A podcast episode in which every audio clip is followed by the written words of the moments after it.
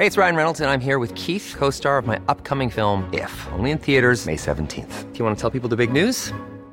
All right, I'll do. Sign up now and you'll get unlimited for $15 a month in six months of Paramount Plus Essential Plan on us. Mintmobile.com slash switch.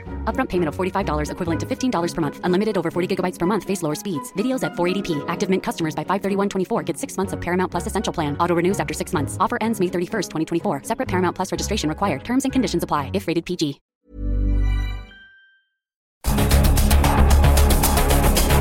Los expertos se reúnen para debatir, desmenuzar a la noticia y a sus protagonistas. Esta es la mesa de opinión de El Heraldo de México y La Silla Rota. Bajo la conducción de Alfredo González Castro y Jorge Ramos por El Heraldo Radio. Iniciamos.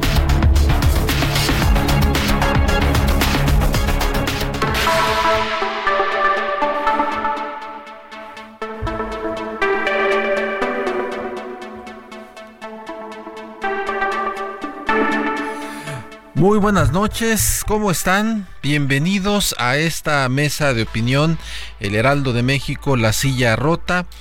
Por supuesto, les damos la más cordial de las bienvenidas a esta mesa de opinión.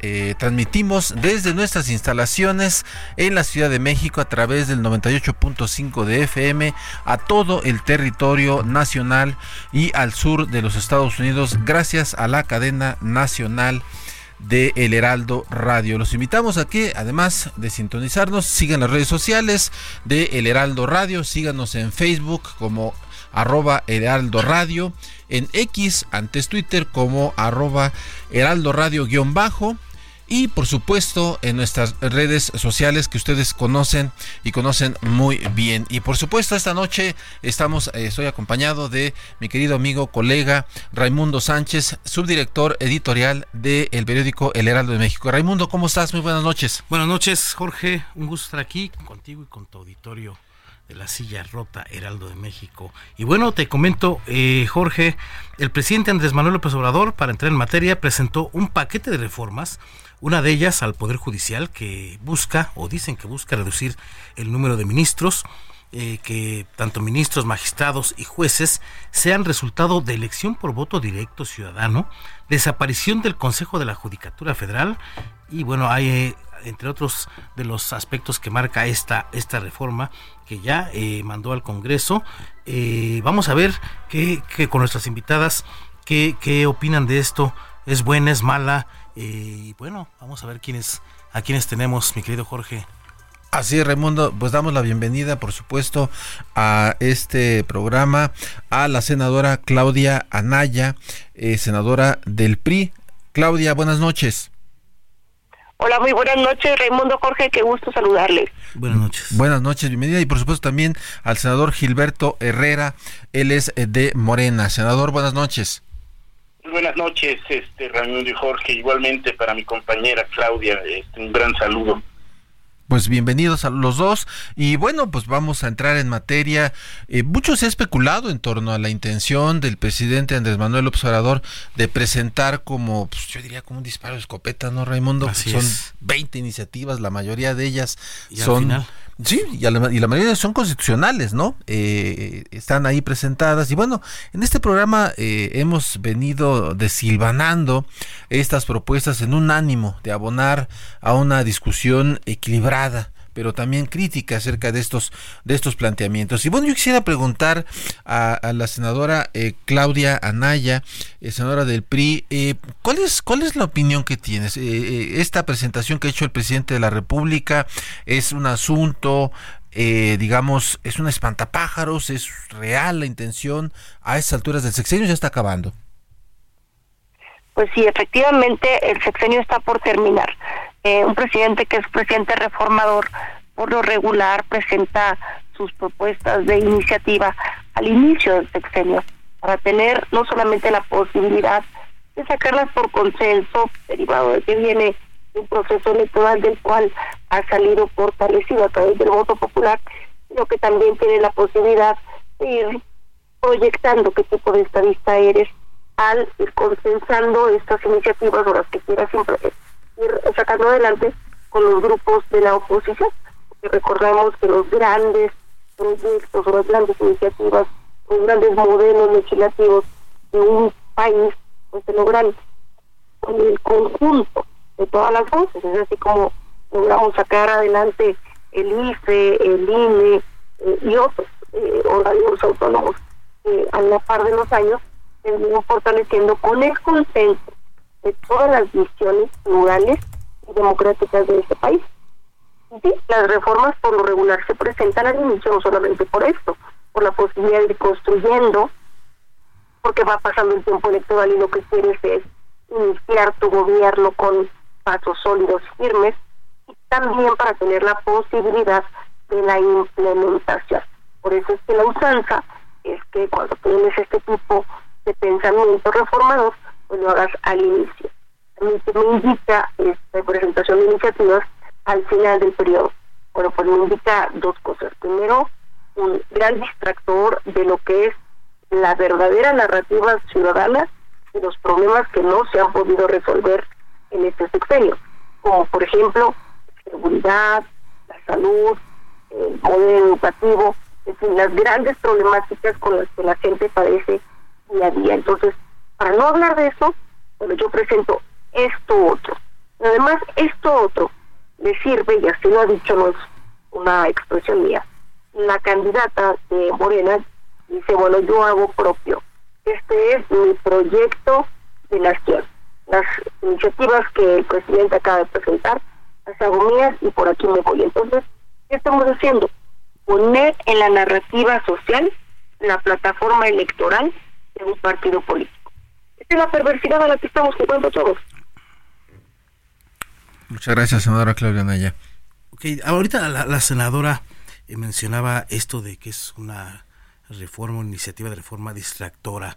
Eh, y también se ha hablado en muchos sectores de que, pues, o más, bien han puesto en tela de, duda la seriedad de, de, este paquete de reformas, sobre todo de esta iniciativa de reforma judicial. Yo le quiero preguntar al senador Gilberto Herrera, ¿qué, qué, pues, ¿qué percepción tiene de estas opiniones, tanto de si es poco seria y si es solamente un distractor? Senador. Pues no puede ser un distractor en cuanto pues está en la discusión y que se plantea en, en, el poder legislativo. Eh, el presidente todos los años ha hecho propuestas, no es ahorita eh, una única este, ocasión que lo hace, lo ha hecho a través de los seis años en cuanto a una reforma y, establecer las eh, los cimientos de una visión de país que él pone a la discusión. Eh, de tal forma que ahorita eh, es el momento de discutirlo, de discutir cada uno de los puntos, de los derechos, por ejemplo, de nuestros campesinos a tener un, un jornal justo por atender su tierra, por ejemplo, este, que es la que nos da alimento a este país, simplemente pronunciado, o el poder poner que 65 años ya sea constitucional porque ahorita está en 68, o sea, son temas que, que están a la discusión y que hay que discutirlo. Si la, si la oposición tiene otros temas, hay que plantearlos también, pueden meter sus iniciativas y que estén a la discusión y que la, y que la población también esté atenta y eh, pues también eh, entra el debate en ese sentido. Estamos en eh, un 2 de junio en donde se va a definir la dirección de un país y creo que es el momento también de estar discutiendo estos y otros y otros asuntos no solo en el poder legislativo sino en las calles y con la ciudadanía por eso agradezco estos espacios que ustedes ponen a disposición precisamente para que la gente eh, pues informe y a su vez se forme y, participe en esto. O sea, habrá parlamentos abiertos, la gente podrá opinar y podremos cambiar o simplemente fortalecer más estas ideas o desaparecerlas y eso. O sea, eh, ¿qué, tiene en sus manos la oposición? Eh, más de una tercera parte de los votos, con lo cual eh, no deben de temer en el sentido de que si no están de acuerdo en, en, en estas propuestas, pues simplemente la rechace, no pasa nada. El asunto es que entren en la discusión y se pueda plantear eso eh, a la población, eh, en donde pues necesitamos una población pues que participe más eh, en todos estos temas, como también la propuesta ahorita que hablas de la reforma al Poder Judicial, eh, es lo que busca también el señor presidente, que sea una eh, cuestión más democrática. Si tú te fijas, los tres poderes, o los dos poderes, tanto legislativo como ejecutivo, eh, llegan por la vía democrática y lo que está proponiendo es que el Poder Judicial también, la ciudadanía participe en ello. Eso es, esa es la discusión. Si la oposición tiene elementos para decir que no es lo correcto, ahí está el debate. estaremos nosotros diciendo que es lo correcto y también estará en el debate y la población participará en la escucha de los mismos y tener su opinión eh, definida pues para precisamente este eh, tener eh, una visión de lo que tiene de lo que ven ellos como país y si es correcto o no de una sin de iniciativas son 20 pero que pueden aumentar si la oposición también presenta otras iniciativas. Creo que estamos contratados hasta finales del mes de agosto y hay que trabajar este, todo lo que se pueda, de tal manera que aunque tengamos un periodo del 30 de abril, podemos entrar periodos extraordinarios para poder seguir continuando y discutiendo eh, eh, la visión que se tenga. Muchas gracias al senador Gilberto Herrera de, Morena. Y sí, justamente la idea es que se viertan eh, aquí en este espacio los distintos puntos de vista y sobre todo también elementos de juicio para que pues, el, ciudadano o las ciudadanas tomen perdón, una mejor decisión. Senadora Claudia Naya, y justo entrando en materia, eh, preguntar, ¿qué piensa de la idea de elección por voto directo de ministros, magistrados y jueces? ¿Cuáles son los riesgos y si hay oportunidades? Mira, más allá de darte una opinión personal, te voy a dar la opinión de juristas especializados en materia de judicatura. Y ellos hablan de la necesidad de separar a los jueces, a los magistrados y a los ministros de el poder electoral, de la dinámica electoral. Un juez, un magistrado, un ministro no está para quedar bien con la gente, está para lograr la aplicación de la ley. Y todos quienes vamos a una contienda electoral sabemos que nosotros por el contrario nos comprometemos con causas sociales para alcanzar el voto de la ciudadanía. Y además eh, es posible acercarnos a la ciudadanía a través de partidos políticos.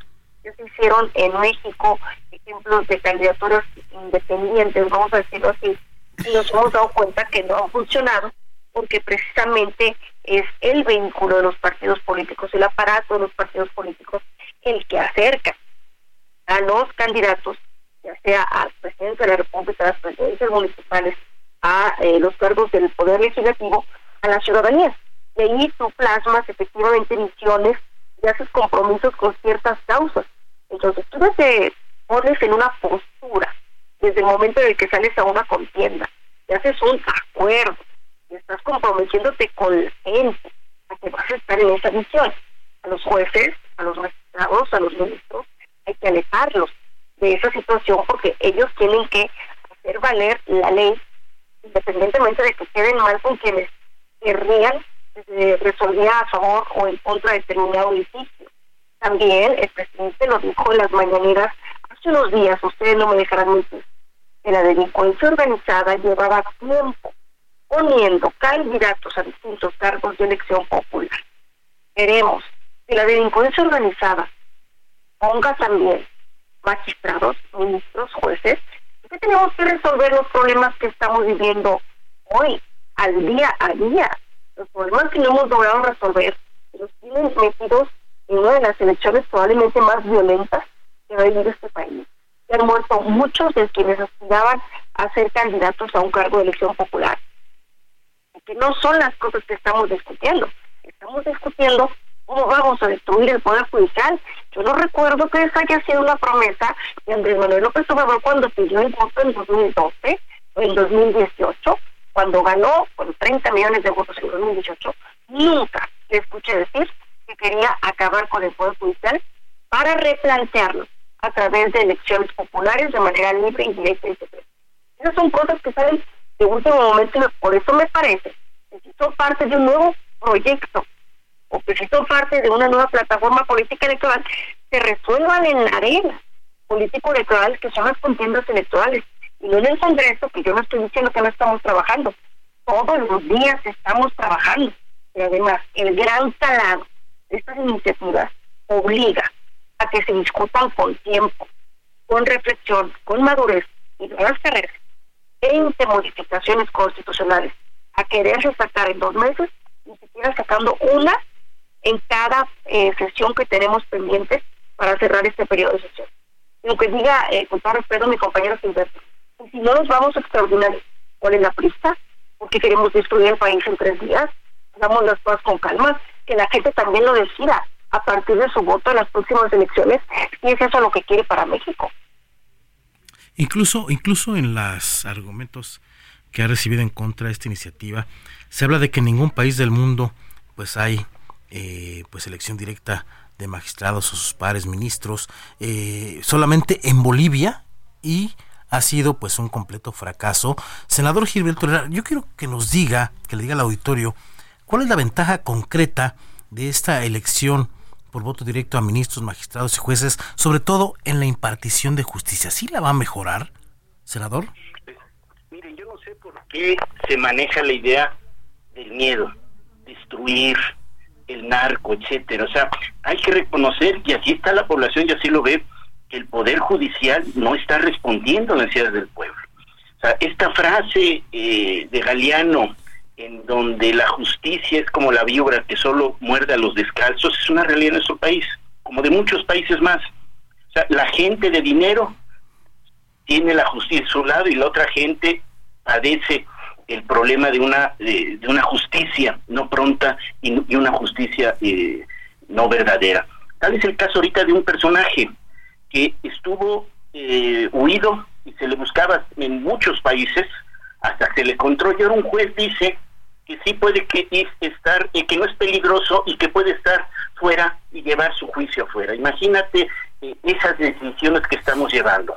Es consabido eh, y sucede en muchos casos que la gente que tiene el recurso eh, de amparos y vía varias cosas eh, evade realmente este, cualquier tema eh, judicial, mientras la gente muy humilde que no tiene derecho a eso no está funcionando. De tal manera que tenemos que entender que la justicia sí debe estar cerca de la población, sí debe estar atenta a eso y se ponen casos claros en esta propuesta de juicio que todo juez debe para ciertos casos no tardar más de cuatro meses en dictar una sentencia.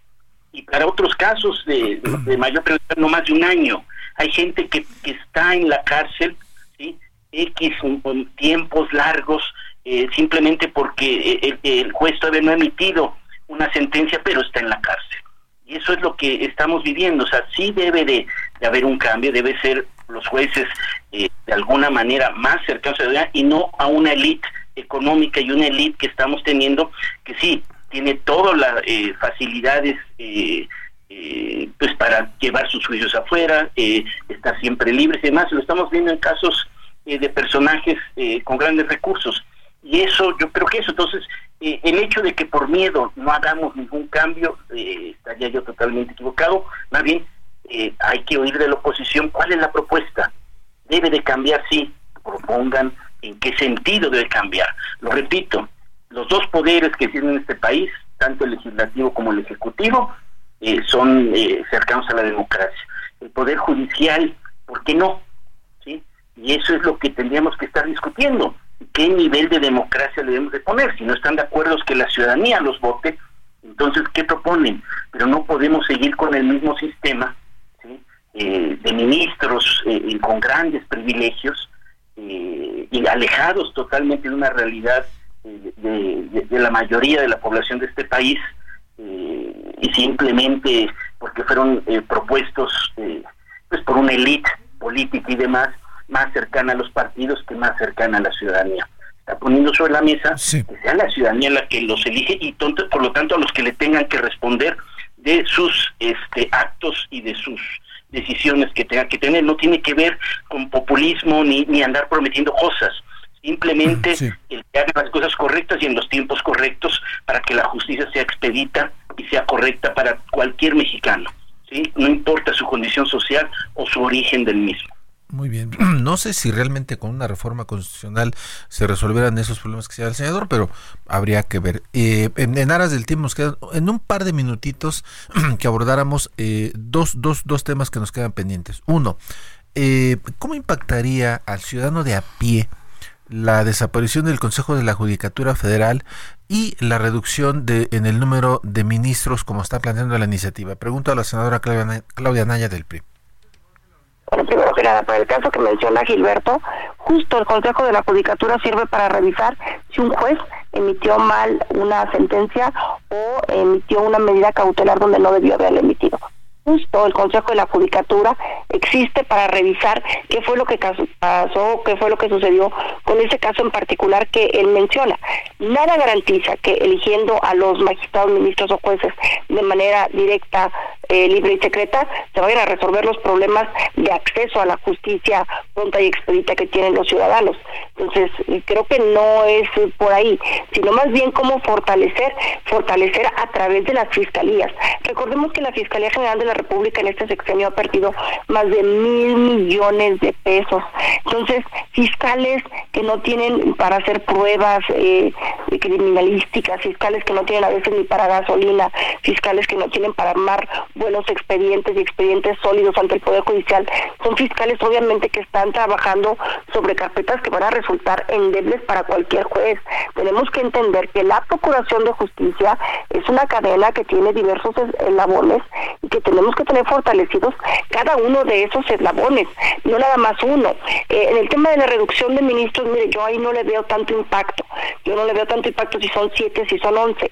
Pero a lo que me parece un sinsentido es mandar eh, a, una elección popular con todos los riesgos que esto implica. También Gilberto yo que hemos sido candidatos, hablar con la honestidad de toda la vulnerabilidad de la que uno se encuentra en la calle. Entonces es importante que sepamos que a ellos los tenemos que colocar en un papel distinto porque el tipo de función que realizan el Poder Judicial es, vamos a decirlo, es el poder revisor, es el poder de la última instancia, ah, es el poder que protege al ciudadano. Entonces, me parece que tenemos que ser mucho más concienzudos. Muy bien. Ok, y, el senador Gilberto Herrera, sobre abundar, sobre este asunto, eh, para que nos diga cómo ¿Cómo podría eh, pues ayudar esta desaparición del Consejo de la Judicatura Federal? Eh, ¿De verdad conviene desaparecerlo? ¿Dejarlo en manos de quién? Eh, ¿Someter a la Corte a una nueva figura? Senador, ¿cómo va a ser esto? Sí, o sea, se transforma el, el, el, Consejo de la Judicatura, se crea un órgano de administración judicial en donde también son electos, eh, y que serán encargados de ello. Y, igualmente se crea un, eh, un órgano administrativo también eh, que, que sustituye estas cuestiones. No hay que olvidar que en el Consejo de la Judicatura lo preside precisamente también el presidente de la Suprema Corte de Justicia, o sea, también está ahí. Aquí se evita ya eso, es un es un es un órgano pues independiente en ese sentido de la Suprema Corte eh, de tal manera que puede vigilar y debe vigilar en ese sentido eso y donde la población hay que recordar que la población no les va a pedir este fiesta ni nada a la Suprema Corte de Justicia a los ministros y demás. Lo único que quiere es que hagan correctamente la justicia si alguien es culpable este se emita eh, correctamente si alguien es inocente lo haga sin importar les dijo el origen económico de ello o sea no hay que meter un miedo pensando que la población no tiene la capacidad de poder elegir correctamente. Si no la tuviera, entonces, ¿para qué tenemos una democracia? Entonces, vamos a volver a la propuesta que ahorita de, esta marcha de una joven que decía que el voto no puede ser el mismo entre la gente que tuvo estudios y la que no estudió, no debe valer igual. ¿Cómo? O sea, no podemos llegar a esas propuestas y pensar entonces que la Suprema Corte, un, unas personas eh, selectas, ¿sí? Eh, iluminadas, eh, son las únicas que pueden tiene que abstenerse a que la población también puede emitir y ganar con la convicción y un buen currículum el posicionamiento en ese sentido. O sea, no hay que tenerle miedo. La, la, población eh, se va a ir formando eh, y se va a ir eh, emitiendo sus propios juicios si se le dispone en ese sentido y no se ve como una cámara oscura en donde solamente, le digo, los, los iluminados pueden decir quién debe llegar y quién no. Muy bien, pues eh, de verdad les damos las gracias al senador Gilberto Herrera y a la senadora Claudia Fernández, el de Morena, ella del PRI, eh, Anaya, perdón, Claudia Anaya, perdón, ya da el nombre, eh, de verdad por aportarnos eh, su visión sobre esto que está pues ya en la discusión. Eh, hacemos una pequeña pausa, Raimundo, auditorio, y enseguida volvemos a esta mesa de opinión del Heraldo de México, La Silla Rota, no le cambie, volvemos unos minutos, tendremos a dos invitados muy importantes que van a desbrozar desde la academia esta iniciativa del presidente López Obrador. Regresamos. Regresamos con la polémica y el debate después del corte. No se vaya. Esto es Mesa de Opinión, El Heraldo, La Silla Rota.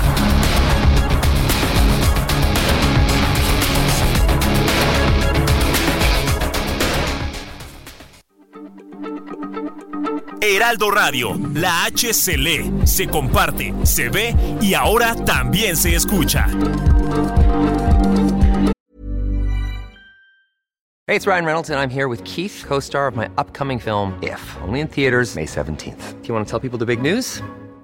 All right, I'll do it. Sign up now and you'll get unlimited for $15 a month in six months of Paramount Plus Essential Plan on us. Mintmobile.com slash switch. Upfront payment of $45 equivalent to $15 per month. Unlimited over 40 gigabytes per month. Face lower speeds. Videos at 480p. Active Mint customers by 531.24 get six months of Paramount Plus Essential Plan. Auto renews after six months. Offer ends May 31st, 2024. Separate Paramount Plus registration required. Terms and conditions apply if rated PG.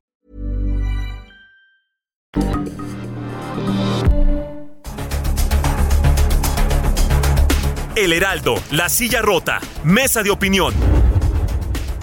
La polémica y el debate continúan.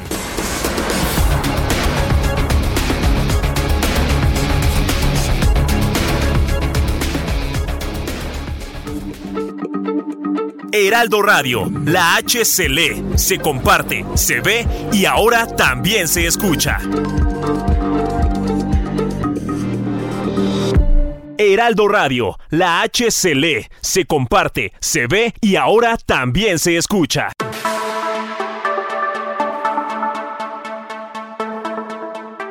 Y bueno, pues eh, estamos eh, en esta eh, emisión ahora con mi querido Raimundo, Raimundo Sánchez, quien es su director editorial del periódico El Heraldo de México.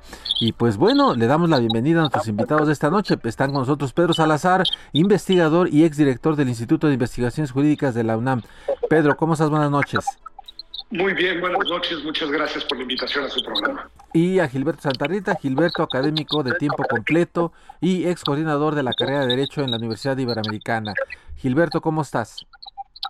Muchísimas gracias, buenas noches y un saludo al auditorio. Bueno, pues bienvenidos ambos. En los primeros meses de este 2020, el entonces presidente de la Corte, Arturo Saldívar, se había presentado en el Salón Tesorería de Palacio Nacional.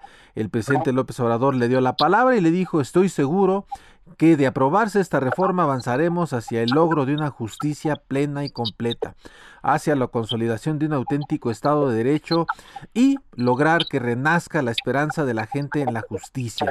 Esa fue la primera propuesta para reformar el Poder Judicial y bueno, pues ahora hay una nueva propuesta. Por supuesto, estamos ahora en, en escándalo, ¿no, Raimundo? Por esta, esta revelación que hizo el presidente de la República, ¿no? En la mañanera diciendo que... Eh, que los asuntos que le interesaban a la presidencia, pues le echaba una llamadita al ministro Saldívar cuando era presidente de la Corte y, que, que él ahí pues le, les daba su ayudadita. Ahí le daba su ayudadita y bueno, pues ahí está la, la discusión, este mi querido Raimundo. Y bueno, pues vamos a platicar con, con Pedro y con Gilberto sobre este tema. Eh, y, y, abriríamos boca, eh, si, si, si, me permites, eh, Ray. ¿Por qué ahora? Pedro, te lo pregunto, ¿por qué ahora el presidente presenta esta iniciativa? Es muy buena pregunta porque la reforma a la que aludías hace unos minutos, la que se presentó en 2020, sí fue aprobada en el 2021. Es decir, se nos perdió ahí un poco la comunicación. Adelante, Pedro. Que, que, sucedió desde la propia oficina del presidente Saldívar y la reforma fue aprobada en, en el Congreso de la Unión, en realidad implicó reforma constitucional y legal, la apoyó la mayoría eh, eh, legislativa del gobierno en turno, y en ese sentido fue una reforma que incluso anunciaron como la reforma más importante a la justicia desde hacía 30 años. Así que el dato importante es que ya hubo una reforma al Poder Judicial en esta misma administración, con esta misma integración del Congreso. Y lo sorprendente es que ahora se presente una nueva iniciativa que tiene otras particularidades, otras características y que desconoce e ignora que la reforma aprobada en 2021 no solamente ya fue, sino que seguimos en espera de que surta todos los efectos y todas las consecuencias para las que fue diseñada. Al día de hoy, esa reforma no ha terminado de desplegar pues, sus normas porque ha pasado muy poco tiempo desde su aprobación y por eso, y con esto cierro, Jorge Raimundo, el desconcierto y lo sorprendente de que se ponga sobre la mesa una nueva iniciativa de reforma judicial. Eh, yo, yo quisiera preguntar al maestro Gilberto Santarrita, eh, ¿de dónde, qué motivación ve usted que tenga el presidente para una propuesta de esta, de esta naturaleza y de estas dimensiones y justamente en la antesala pues ya de su salida, eh, prácticamente ya abordando el autobús que lo va a sacar de la presidencia? Bueno, Jorge, pues mira, yo, yo pienso que eh, si partimos de un principio de buena fe del presidente, pensando que esto lo hace verdaderamente pues en aras de democratizar al poder judicial y todas las finalidades políticas y de altos vuelos que él pregona en sus discursos, eh, yo creo que ha introducido esta segunda reforma, como bien lo apuntaba Pedro, que podría ser la reforma de la reforma, eh, en aras de eh, generar verdaderamente un cambio. Lo que verdaderamente es preocupante, lo que a mí de todo lo que se ha dicho me sigue generando preocupación, es la parte de la elección de los eh, de los de los altos cargos de la Suprema Corte, eh, de los ministros, eh, mediante el, el tema del voto popular, ¿no? Entonces yo pienso que lo hace si le damos un principio de buena fe por la prisa ante el tiempo tirano que ya está por terminar, ¿no? Ante, el tiempo que ya se le termina al presidente. Por otra parte, lo que también puede ser hablando de política, pues es que con esto el presidente busca mandar una señal para terminar de cerrar la pinza electoral de cara a las elecciones eh, que vienen de cara a las elecciones eh, presidenciales. Entonces, yo pienso que puede ser cualquiera de estas dos opciones o las dos, eh, pues al mismo tiempo. Yo creo que eh, eh, debe ser la más mala, ¿eh? porque no, creo que tenga muy buenas intenciones, pero bueno, dejemos el beneficio de la duda. Y justamente hacía ahorita ya referencia a Gilberto Santarrita a este tema de la elección por voto popular, Raimundo, imagínate, por voto popular. yo no, me imagino la logística que va a tener eso. ¿Quién, nos va, ¿quién nos va a postular? Va a postular ¿Cómo se van a postular? ¿Qué requisitos se les van a solicitar? ¿Qué van a prometer? Sí, o sea, va a ser una locura. Una locura, pero bueno, eh, justamente, y le pregunto a Pedro Salazar, investigador, eh, jurista, académico, ex director del Instituto de Investigaciones Jurídicas de la UNAM. Pedro, preguntarte, doctor, eh, dice el, discurso oficial que se busca legitimidad democrática y por ello proponen esta elección de ministros, magistrados y jueces por la vía del voto. ¿Es una locura, doctor? Bueno, más que una locura es un absoluto despropósito. Es decir, el origen de la legitimidad de las personas juzgadoras, desde los jueces hasta los ministras y ministros de la Corte, no es una legitimidad democrática que provenga de la política, y mucho menos de la política partidista, y mucho menos de los comicios eh, digamos, de las elecciones. Eh, ese mecanismo electoral democrático es venturoso y positivo en el ámbito de los órganos de representación y de los órganos de gobierno. Pero la fuente de legitimidad de una Corte Constitucional y en general de la justicia proviene de la trayectoria, de la honestidad probada, de la imparcialidad, de la equidistancia con los otros poderes y actores relevantes en la sociedad y, por supuesto, con el apego a la Constitución y a la legislación. Es decir, las personas juzgadoras no deben de representar, eh, como sí lo deben hacer los legisladores, a sus, este, eh, en fin, a sus votantes, sino lo que deben es garantizarle a todas las personas de hecho no solo a los ciudadanos, a todas las personas, eh, que la constitución será respetada, que las leyes serán aplicadas y que cuentan con la imparcialidad, y esto es muy importante, para colocarse por encima de las partes en conflictos y poder con autoridad jurídica y con autoridad moral dictar sentencias que diriman conflictos. Y en ese sentido, eh, no queremos jueces y juezas que sean políticos. Queremos jueces y juezas que sean buenas y buenos juristas y que sean gente además comprometida con el marco constitucional vigente, no con una idea abstracta de justicia que cada quien puede tener la que quiera, no, con el respeto y la observancia de la Constitución y de las leyes vigentes para todas y para todos en territorio mexicano. Claro, porque en ni en Estados Unidos lo hacen y creo que en Bolivia que lo hicieron, pues así les fue, ¿no? Terminaron terminaron un caos.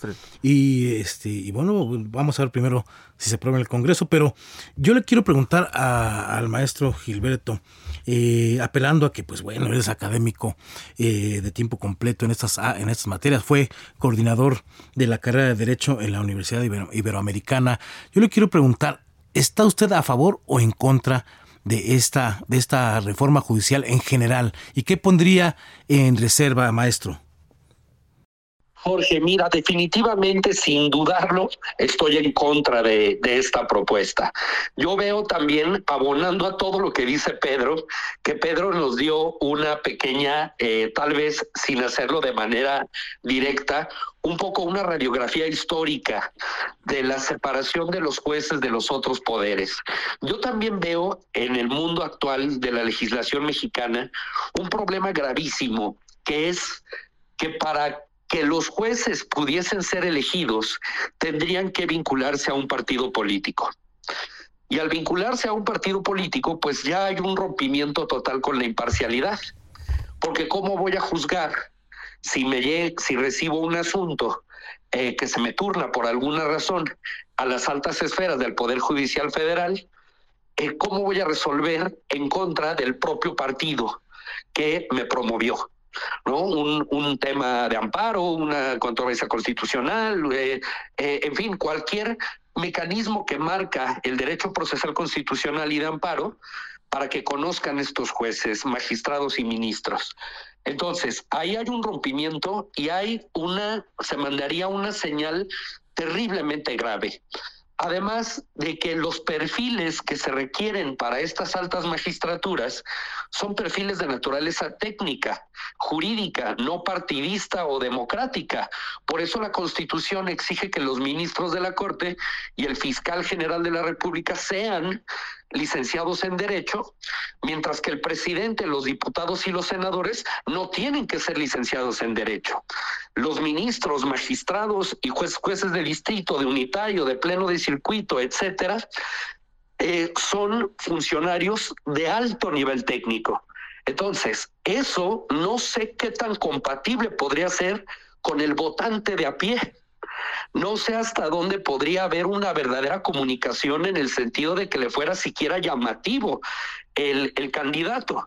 Eso, más todo lo que se ha abonado desde hace mucho tiempo a tu pregunta directa, Jorge, yo estoy absolutamente en contra de esta propuesta.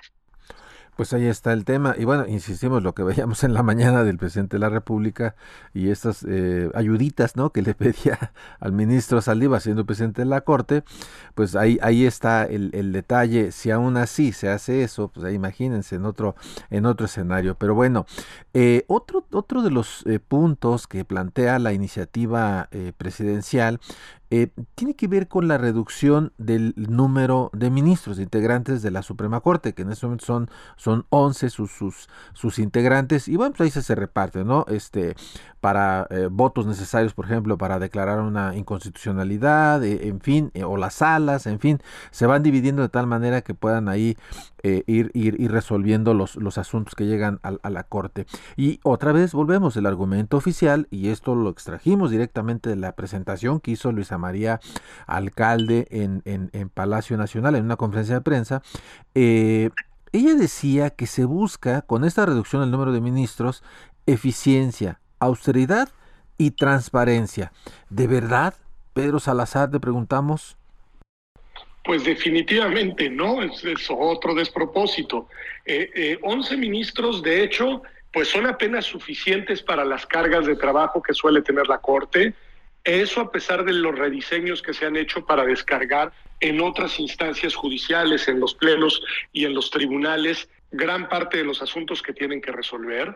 Es un número impar, es un número equilibrado, que te permite además que la Corte funcione como de hecho funciona en dos salas que están además organizadas a partir de las materias que les toca resolver. Entonces, no es para nada un número exagerado y no es para nada tampoco un costo desmedido. Si uno mira siempre que hablan de los costos y las reducciones, no voy a dar la cifra porque no la tengo exacta, pero si uno mira en proporción al Producto Interno Bruto lo que cuesta los salarios de las 11 personas ministras de la Corte y de sus equipos de trabajo, es por decirlo menos ínfimo, marginal, absolutamente nimio. Y en ese sentido no tiene una justificación ni por el lado de la eficacia ni por el lado de la reducción de costos. Y el tercer punto es no entiendo qué papel juega ahí la transparencia. Eh, la transparencia de las decisiones judiciales en donde debe de encontrarse es en las razones y los argumentos que sustentan a las sentencias con la solidez técnica de la que hablaba Gilberto. Eso es lo que importa. Eh, y, de hecho ustedes han referido al inicio del programa y ahora en, en este momento, hace unos minutos, pues lo que por ejemplo el presidente de la República transparente el día de hoy y es su comunicación absolutamente opaca y absolutamente, digamos, nociva para la República Democrática con el expresidente de la Corte. Ese tipo de prácticas son las que se tienen que erradicar porque vulneran la independencia y la autonomía del Poder Judicial en dos sentidos. Por un lado, porque el Ejecutivo se entromete en donde no se debería entrometer, y en segundo lugar, porque el presidente de la Corte, por lo que dice hoy el presidente López Obrador, se entromete en otro tipo de autonomía e independencia que es igualmente muy importante, que es la que debe de existir al interior del Poder Judicial. Sí, creo que ahí falla un poquito. Falla un poquito de la conexión, pero bueno, eficiencia. De autonomía para poder tomar sus decisiones. Claro. Y bueno, o sea, también hoy escucha, veíamos, ¿no? Cómo este Salvador García Soto, ¿no? Compañero de estos micrófonos, que revelaba, ¿no? Este asunto de eh, Saldívar, ¿no? Que se retiró, pero que se quería llevar. Todo lo que pedía. Camionetas, este, creo que 11 ayudantes. Creo que eran 250 mil pesos los primeros dos años, 200 mil pesos para los años subsecuentes, eh, una, pues prácticamente una escolta personal, camionetas, todo pagado. Hasta computadoras, ¿no? Laptops y algo así. Con, nuestro, con el erario. Todo con carbón. Y bueno, ese es el, el asunto de, de, esta reforma que, bueno, hablaban de eficiencia, que pues no la hemos visto mucho en este gobierno, hablamos de lealtad 90% y 10% eh, conocimiento, austeridad pues ni se diga, se habla de austericidio ya como lo hicieron con el sector salud. Y bueno, la transparencia que tampoco es este gobierno eh, es muy transparente. Eh, y yo, pues, a ver, señor Gilberto, díganos, ¿es más bien este un plan, un proyecto del presidente López Obrador, incluso que quiere que se aplique más allá de su gobierno para cercenar y someter a la corte? ¿Lo ven así? Eh, pues mira, yo en realidad, eh, yo más bien pienso que lo que quiere pues es prolongar el proyecto en el sexenio, en el sexenio que viene naturalmente, ¿no? Yo pienso que él tiene una idea de que esto no es una una presidencia y nada más. Yo pienso que él, en su fantasía y en su plan eh, a largo plazo, sí cree en este tema de la cuarta transformación y de que es un movimiento verdaderamente eh, que parte desde los, los intestinos y de las vísceras de la, de la República. Yo pienso que sí, yo pienso que esto va eh, más allá, más allá de este sexenio. Eh, yo pienso que la Corte y el Poder Judicial Federal eh, ha mejorado mucho desde hace muchos años. Si uno va leyendo la evolución de las jurisprudencias y de las tesis que emiten los jueces de diferentes niveles, yo pienso que hay cosas muy positivas.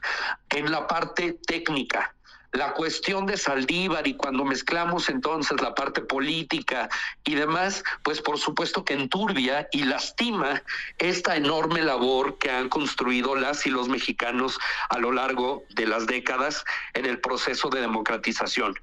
Entonces yo pienso que esto sí si es mandar un, una especie de calambre a largo plazo para que se sepa que quien manda en la República pues es el presidente. Curiosamente, volviendo a una especie de presidencialismo como el que teníamos en los años 70, recalcitrante y unipersonal, que se supone que es lo que combate la propia cuarta transformación. Entonces, ahí hay una paradoja muy absurda y también pues muy interesante para el debate. Sí, totalmente. Yo más bien diría una parajoda la que nos están poniendo. Pero bueno, ya, ya, veremos qué, resulta. Pero por lo pronto sí habría que analizarla, ¿no? Y, bueno, nos quedan ya unos minutitos para cerrar eh, esta, este programa. Y quisiéramos preguntarle otra, otra de las cuestiones que plantea el, el presidente de la, de la República en su iniciativa.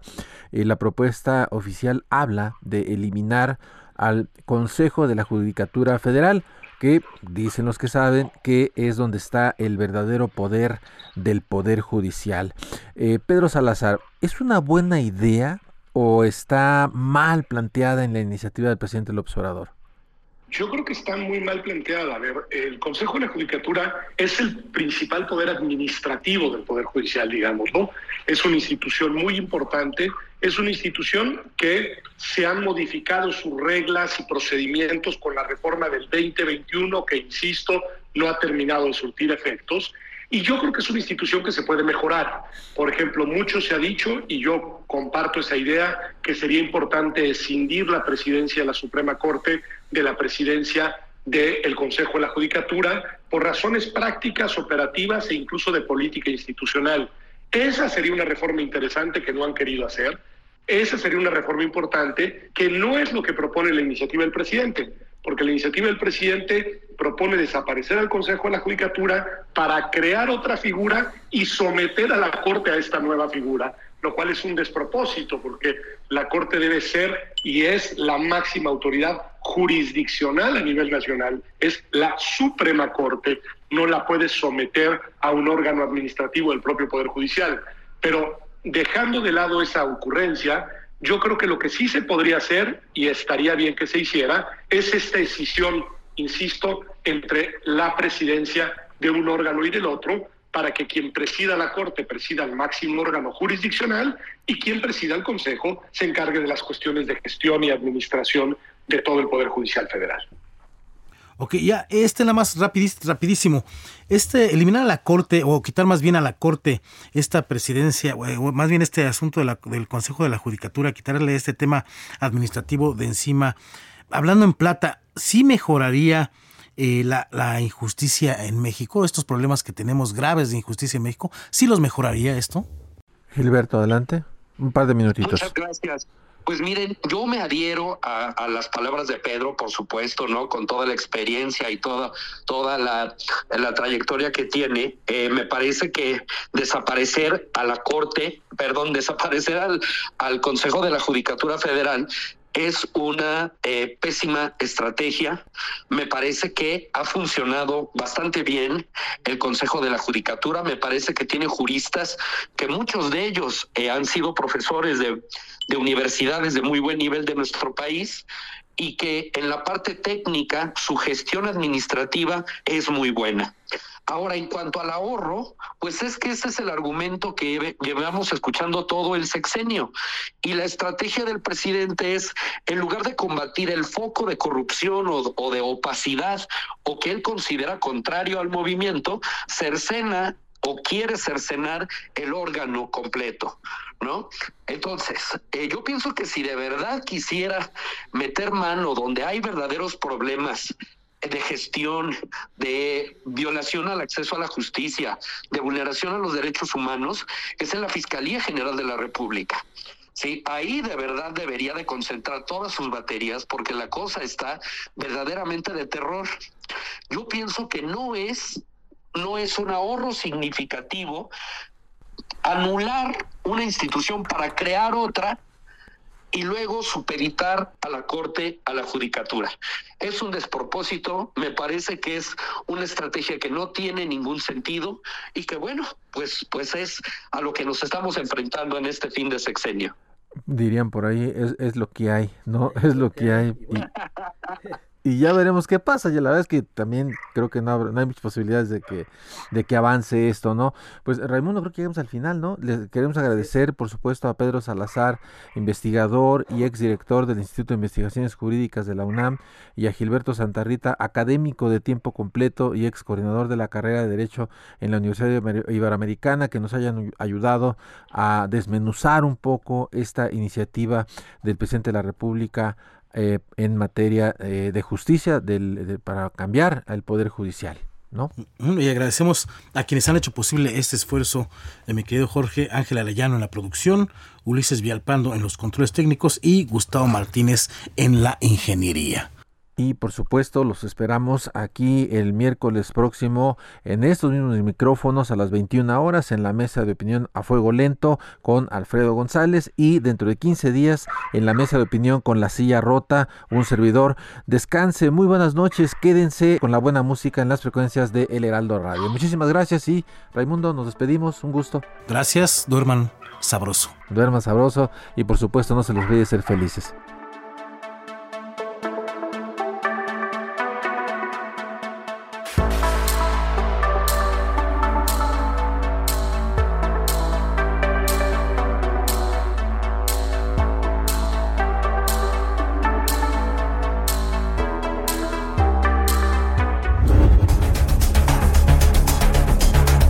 Regresamos con la polémica y el debate después del corte. No se vaya.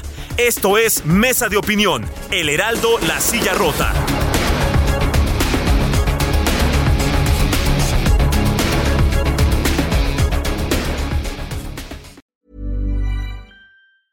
Selling a little or a lot? Shopify helps you do your thing however you cha-ching. Shopify is the global commerce platform that helps you sell at every stage of your business. From the launch your online shop stage to the first real life store stage, all the way to the did we just hit a million orders stage. Shopify is there to help you grow. Shopify helps you turn browsers into buyers with the internet's best converting checkout. 36% better on average compared to other leading commerce platforms because businesses that grow grow with Shopify. Get a $1 per month trial period at shopify.com/work. shopify.com/work.